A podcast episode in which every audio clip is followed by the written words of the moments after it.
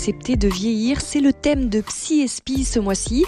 Si on ne fait pas l'économie de la peur de vieillir, elle peut être aussi un temps de transmission ou un temps pour découvrir une nouvelle fécondité. Alors comment appréhender euh, la peur de vieillir? C'est le thème de cette deuxième émission. Psy Espie, Sophie Lecomte, avec le père Jean-François Noël. Et bonjour Père Jean-François. Et bonjour Sophie. Alors je rappelle hein, que vous êtes euh, prêtre du diocèse d'Aix et Arles, également euh, psychanalyste. Merci d'être avec nous aujourd'hui. Alors pour cette deuxième mission dans laquelle nous parlons euh, des difficultés que l'on rencontre en vieillissant. Pourquoi est-ce que c'est si difficile de vieillir et est-ce que c'est spécifique à notre 21e siècle selon vous? Difficile, je pense que, je sais pas, c'est, c'est, c'est très à la fois contextuel et subjectif. C'est-à-dire, je sais pas si c'était plus difficile pour... Euh, enfin, moi, je pense à mes grands-parents euh, qui ont vécu la guerre. Euh, c'était difficile aussi. Bon, donc en fait, c'est vrai qu'il y a, il y a vient un moment où, comme dit l'écriture, viendra des jours, viendront des jours que tu n'aimeras pas.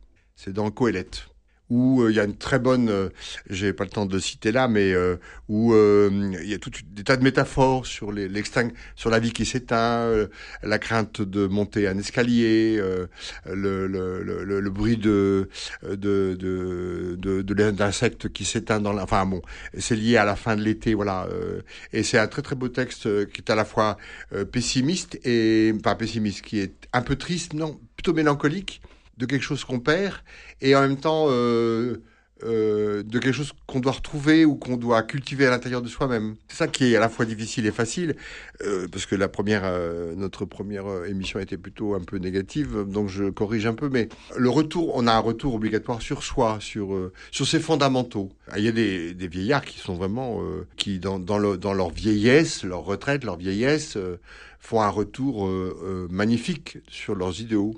Il y a vraiment un retour, comme si il y a un retour à l'essentiel. Ils, questionnent les, leurs bah, idéaux. Ils, les, ils, les, ils, ils, veulent en être plus fidèles.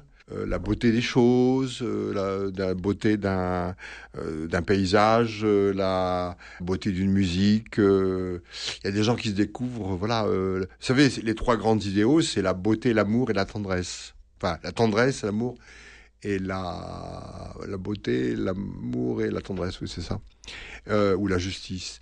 Et en fait, il y a un retour aux idéaux. Donc, il y a des gens qui s'engagent dans les humanitaires parce que, bah, avant, ils étaient pris par les nécessités de faire vivre leur famille et de je sais pas quoi, et que le disponibilité où vient, bah, euh, de bah, d'explorer plus une, je sais pas, la nature ou d'explorer ou d'aider les autres ou euh, combien de euh, combien de gens travaillent en paroisse au moment de leur retraite, hein, parce que ils veulent euh, bah, ils veulent consacrer quelque chose de, de leur fructification intérieure à, à, une fécondité nouvelle. Et ça me paraît intéressant de, d'inaugurer une autre fécondité, pas celle des parents, qui a charge d'éducation, de faire grandir, enfin avec toutes les aléas. Alors moi, je n'ai pas d'enfants, donc je peux pas mesurer, mais c'est vrai que les grands-parents ont, ont, euh, une disponibilité, ont une liberté d'éducation et d'accompagnement sans obligation euh, de résultats ou de, ou de soucis. Voilà, ils ont moins de. Et donc, il y a des gens qui vivent. Euh, euh, enfin, je vois bien le, la joie, et pourtant, Dieu sait, leur, je connais aussi leurs difficultés, la joie des, des, des grands-parents qui sont quand même nombreux dans mes paroisses à s'occuper de leurs petits-enfants. C'est vraiment. et c'est une joie différente que celle des parents. Ils ont oublié d'ailleurs les soucis qu'ils avaient, enfin, ils ont oublié la charge de soucis qu'ils avaient porté enfant et ils se sont post positionné autrement. Voilà. Donc je trouve ça magnifique. Je, te dire, je suis assez jaloux de cette euh, relation avec les petits enfants que je trouve extrêmement. Euh, en même temps, elle dure qu'un moment parce que les petits enfants, ils vont aussi grandir et voilà et faire. Euh, mais enfin, quand on voit les baptêmes qui ramènent leurs aïeux ou leurs ou leurs, leurs, personnes âgées, les grands-mères. Oui, je fais ça pour ma grand-mère. Et donc, euh, et elle est, elle est toute sourire. D'ailleurs, ses rides, elle est toute, euh, elle est toute épanouie de ce qu'elle a donné, quoi, sur la fécondité, sur la suite. Voilà.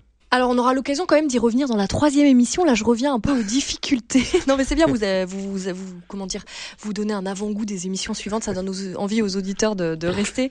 Mais euh, je, je, vois là comme une petite critique euh, ironique. Non, pas du tout, pas du tout. Moi, je me demandais par rapport la à difficulté, c'est les surprises qu'on a avec. Est-ce que c'est une épreuve? Oui. On, on, on l'assimile. Est-ce que, Oui, est-ce que ça fait ah, partie c'est- des épreuves de la vie? Oui, Mais alors attendez, au même titre que des séparations, des Bah oui. décès, des. Ah bah bien sûr, c'est bien sûr. Au même titre que il y a un deuil, hein. il y a un deuil avec euh, le rapport avec son propre son propre corps, euh, le rapport avec sa vitalité, le rapport avec sa fatigue, le La rapport avec solitude. on la solitude. beaucoup. Mm. euh, Plus, plus quand on est. Oh bah les veufs et les veuves, ils en meurent quoi, ils souffrent. Moi je, vois des couples, elles prient pour partir la première. Elle imagine mal comment elle supporterait de ne pas vivre avec lui. Et lui, euh, ça l'inquiète moins. Mais par exemple, elle me dit, mais oh, pourvu que je meure. Et bon, euh, mais malheureusement, il y a de fortes chances que ce soit lui qui parte le premier. Comme alors donc c'est une épreuve euh, sur différents et surtout euh, c'est pas celle qu'on avait prévu d'avoir. Euh, au fond, euh, bah, euh, le rapport au corps, euh, euh, les différentes douleurs qu'on peut avoir avec mes douleurs, les fameuses douleurs qu'on a, le sommeil, enfin les dans le domaine des besoins, voilà. Alors souvent d'ailleurs on ramène, on ramène trop souvent le problème de la vieillesse à satisfaire les besoins, alors qu'il y a une demande, une demande de tendresse, une demande d'attention. Vous comprenez euh, les débats qui agitent notre société actuellement Je pense à la réforme des retraites, euh, savoir quand oui, est-ce qu'on s'arrête de travailler. peur, parce que Et à la fin de vie également, c'est Bah vraiment. euh, ça agite Parce que tout le énormément. monde a, tout le monde, société. euh, alors surtout nous, pas, je pense nous les hommes, non, c'est, un peu, je vais me faire euh, étrangler là, mais beaucoup d'hommes se sont identifiés à ce qu'ils faisaient dans la société et non pas ce qu'ils étaient. Ils n'ont pas eu le temps d'être. Ils ont, par contre, on leur a beaucoup demandé. Ils avaient un statut social par rapport à ce qu'ils faisaient? Oui, c'est pas qu'un statut social. Je vois les gens qui étaient passionnés de, je sais pas quoi, de leur, de leur métier. euh, je pense à cette usine là où les ouvriers, ah oui, c'est dans une usine de charbon dans l'est là, où les types ont été limogés euh, avec une délicatesse euh, qu'on connaît dans le monde industriel. Et euh, un an après, on les a tous rappelés parce qu'on va réouvrir les usines à charbon pour des raisons euh, que nous connaissons, etc. Et les types, euh, il y en a qui ont été euh, humiliés, quoi, d'avoir été renvoyés comme ça. Et puis tout d'un coup, euh, leur savoir-faire est honoré. Alors, c'était assez bien fait l'émission parce que les types euh, se réconciliaient avec l'idée qu'ils allaient transmettre un savoir-faire, Ah, ce qu'on leur a pas permis de faire. Et ce qui est quand même euh, le demande, c'est c'est le, c'est la zone intermédiaire pour accepter la vieillesse, de pouvoir transmettre un savoir-faire. Bon, moi, je vois bien là, je suis là, je suis là-dedans aussi. Au fond, je suis là-dedans euh, dans les propositions de formation que je fais. C'est euh, pas tant de, de de passer mon enseignement. Je crois que j'ai l'impression que j'ai un peu passé le cap. Enfin, j'espère. Pas trop égo, égo, égo narcissique, mais par contre, l'envie de, de, tra- de transmettre et de, de, et de, de poursuivre et de, de, donner une fécondité, un sens à ma vie. quoi. C'est ça, là aussi, la vieillesse. C'est comment je vais transmettre. hein. Comment on va m'écouter ou... Mais ça s'est pas fait avant? Parce que vous avez écrit des livres avant. Oui, euh, mais... Vous euh, transmettiez aussi, je veux dire. Ça me euh, paraît plus crucial maintenant. C'est quelque chose que peut-être que dont vous avez plus conscience maintenant? Oui. Oui, je comprends euh, les vieux intellectuels qui ont formé des séminaires ou des universités, euh, parce que donc, euh, en fait, quand même, c'est l'apanage en général des gens entre 60 et 70 ans que de former des sessions, des séminaires, des formations, etc. Euh, comme si euh, cette fécondité, euh, le sens de leur vie, euh, enfin, la- la- l'achèvement de leur vie se, était adouci par euh, la transmission de ce qu'ils avaient appris ou ce qu'ils pouvaient transmettre. J'en suis là, moi. En tout cas, j'en suis là. Et j'avais pas pré. Alors oui, c'est là la surprise, c'est que euh, on n'est pas, euh, on n'est pas toujours averti des lieux euh, somatiques, psychiques, euh, sociales dont on va souffrir le manque. Enfin, moi, je connais quelqu'un, euh, il a, il a de fait mal euh, aux jambes maintenant. Donc, euh, avant, il était très sportif, donc il court moins, mais il est complètement déprimé. Je veux dire, tout- Parce que courir, c'était toute sa vie. oui, on rejoint ce que vous disiez pas sur sa vie, les. sais, mais c'était l'essentiel de sa vie. Donc, je vois bien que, par exemple, la- la- la- l'activité corporelle comptait beaucoup pour lui et, et son activité corporelle. Donc, donc, il dépendait que de l'activité. Enfin, il dépendait principalement de l'activité corporelle. Et maintenant qu'il peut plus l'avoir, il y a eu un moment, il faut qu'il reconvertisse son. Alors, c'est là qu'il y a une différence. C'est pas son besoin, c'est quel est son désir au fond? Quel est le désir qui est caché en tout homme? C'est ça que la vieillesse met à nu. C'est- pas tant le besoin, le besoin, euh, je veux dire, manger, se nourrir, euh, enfin se nourrir, dormir. euh, bon, on est. C'est vrai que la vieillesse nous ramène aux, aux essentiels de besoins quand même. Hein. Bien manger, bien dormir, enfin le mieux possible, etc. Bon, Pour, pour se maintenir en forme. pour se maintenir, pour maintenir un minimum de santé et de vitalité. Mais la demande, quelle est la demande vraie, réelle de, la, la demande cachée? Vraiment, il y a trois domaines. Il y a la demande, le besoin, la demande et le désir. C'est d'ailleurs c'était Lacan qui vraiment différencie. Et on va passer son temps à euh, aller à, purifier son besoin pour aller aux demandes et dans demande de, de deviner quel est son désir, son désir d'être. Donc la vieillesse, elle est, elle la demande. Quelle est la demande? La demande est toujours du côté de l'amour et de l'attachement et de la tendresse. Comment on, surmonte cette peur de vieillir qui est quand même assez prégnant, euh, prégnante dans notre société Par des consentements, euh, je devine à ce moment, par des consentements progressifs. C'est-à-dire, faut pas aller trop vite, faut pas se dire euh, ça va, je, vais bien, tout bah, va bien. Par exemple, euh, quand je me vois dans la glace, euh, la première fois que je me suis bien regardé, parce que j'avais pas de glace de plein pied chez moi avant, j'en ai une maintenant, j'ai cru voir le corps de mon père, et c'était moi. Oh et j'ai dit papa, et non, c'était moi. J'ai le corps de mon père, de cet âge-là. Je, ne peux pas l'inventer. Et alors, c'est une mauvaise chose?